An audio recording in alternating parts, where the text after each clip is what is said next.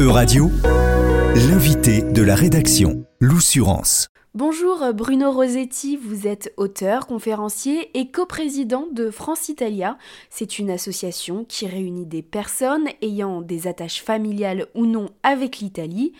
Vous, vous en avez puisque vous êtes descendant de la communauté italienne qui émigra à Saint-Nazaire en 1924. Vous animez une conférence au sujet de la Little Italy du Grand Ouest ce mardi 18 euh, avril à Itteville dans le département de l'Essonne en Ile-de-France.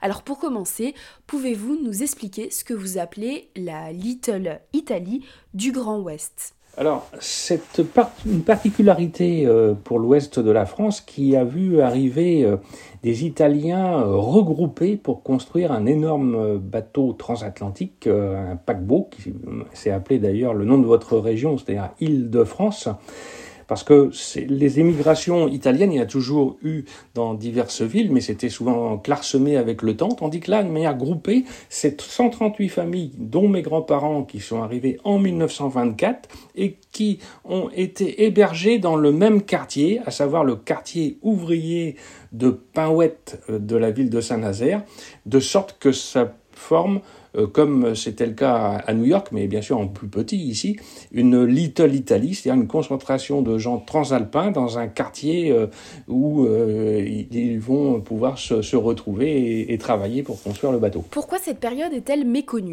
Alors, les gens qui ont survécu à cette période, parce que juste après, ça a été la Seconde Guerre mondiale avec d'énormes bombardements, donc il y a eu malheureusement beaucoup, il y a eu des décès, mais les, dans les gens qui ont survécu, euh, ils ont euh, tenu à, ce que, euh, bah, au départ, cette histoire n'était pas tellement racontée.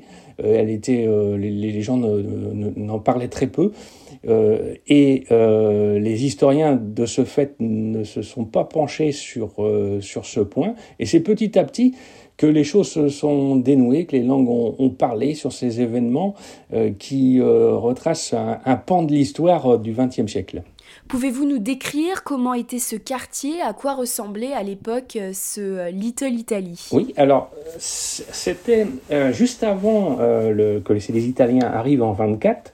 La ville de Saint-Nazaire avait fait construire, en collaboration avec les chantiers de Pinouette, la construction des paquebots, des bâtiments qui se sont appelés euh, hôtels des célibataires, parce qu'au départ, l'idée était de mettre euh, à l'intérieur des, des, hommes, des célibataires, mais rapidement, ça a plutôt été aussi des, des familles. Les cloisons, d'ailleurs, entre les, pièces ont, par endroits été abattues pour euh, faire des, petits appartements. Mais ce, il y avait donc ces immeubles, et autour, on trouvait un, ensemble aussi de petites maisonnettes. Et l'ensemble de euh, cette zone, euh, dans le quartier ouvrier de Saint-Nazaire de Pinouette, l'ensemble de la zone vraiment Little Italy, on l'appelle le Prégras, un nom qui correspond au fait que avant la construction des immeubles et des maisonnettes, c'était une zone un peu marécageuse, euh, grasse, et le, nom est resté. Vous avez d'ailleurs en votre possession une maquette du quartier de l'époque. Quelle est l'histoire de cette maquette et à quoi ressemble-t-elle? Alors, au niveau des maquettes, là, c'était une découverte qui a été euh, fantastique, euh, surtout la, la, maquette du quartier disparu. Euh, il y avait un descendant de cette communauté italienne qui, s'appelait William Barbaro, qui, qui, actuellement qui est décédé, qui était un copain de mon père, également décédé depuis longtemps. Et William était un, un, des ouvriers des chantiers de, de Pinouette, il était tourneur. Euh, il était très spécialement doué, très fortement doué de ses dix doigts, parce qu'en dehors de son travail au chantier, euh, euh, il, aimait bien peindre, il aimait bien bricoler et aussi faire des maquettes. Et après la guerre, il a eu l'idée de faire une maquette du quartier où il a vécu entre 1924 et 1940, entre les, entre les deux guerres. Il a plongé dans ses souvenirs d'enfance, il a euh, questionné les, gens encore en vie à l'époque, et euh, il a réalisé une, splendide maquette qui euh, fait, je dirais, bien 2 mètres de long sur à peu près 2-3 mètres aussi de, de, haut, donc c'est quelque chose d'assez volumineux.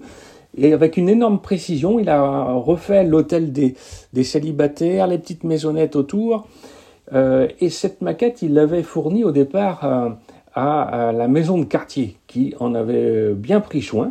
Mais bon, hélas, avec le temps euh, et les changements dans la direction, la, maquette est, passée un peu dans les, dans les oublis. Elle a été, euh, a été mise dans un, dans un grenier et, euh, était au bord de, l'abandon, au point que personne n'y pensait. Et, et, elle était même menacée, apparemment, d'après ce que j'ai compris par la suite, quand je l'ai retrouvée, bien, elle était même menacée de destruction. Alors je l'ai retrouvé non pas dans la maison de quartier de Méampin-Ouette, mais euh, dans, alors là c'est quelque chose d'assez étonnant aussi, euh, et qui correspond à l'histoire aussi de Saint-Nazaire. J'ai retrouvé la maquette euh, dans un sous-sol d'un bunker allemand qui reste encore à Saint-Nazaire actuellement, et qui sert actuellement de musée pour un club sportif qui s'appelle l'UMP, l'Union Méan-Pinouette. À quel point c'est important pour vous d'avoir retrouvé euh, cette maquette? Ben, C'est important parce que c'est toujours de retracer l'histoire euh, et que les choses ne tombent pas dans l'oubli. C'est nos, antécédents qui, euh, qui, ont vécu et on, se doit de leur faire honneur et de raconter leur, parcours.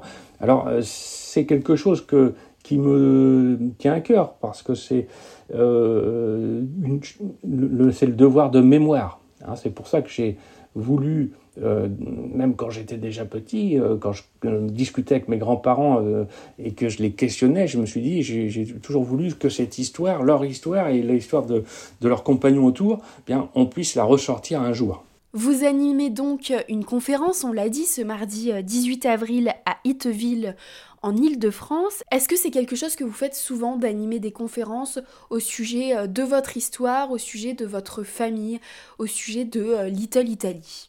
Bah, c'est la neuvième conférence que je fais, et c'est la première euh, en région parisienne.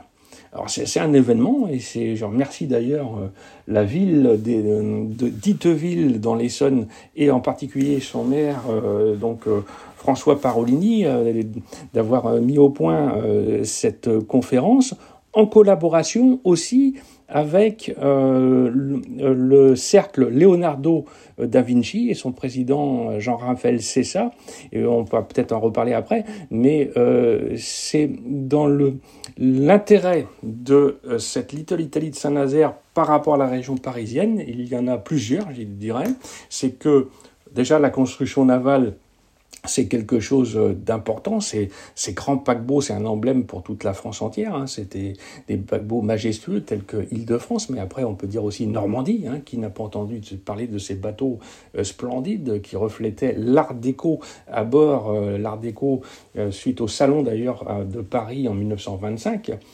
Mais c'est aussi un intérêt pour Paris parce que cette année, en 2023, euh, c'est la réouverture après six ans de fermeture euh, du musée de la marine au Trocadéro et qui met euh, bien en évidence l'ensemble de la construction navale, dont les paquebots avec des maquettes de ces paquebots extraordinaires qui vont être exposés dans, dans ce euh, musée de la marine que j'invite aussi eh bien, les, nombreux Parisiens à venir euh, découvrir hein, ces, ces, ces, richesses du patrimoine français. Vous faites également partie du comité de soutien du monument à la mémoire des immigrés italiens en France, un monument qui est en construction en ce moment à Nogent-sur-Marne à quoi correspond-il exactement? Alors, c'est un monument qui euh, va être centré dans une ville emblématique pour l'immigration italienne, à Nogent-sur-Marne. Et le maire actuel, Jacques J.P. Martin euh, de Nogent-sur-Marne, est très sensible à cette histoire.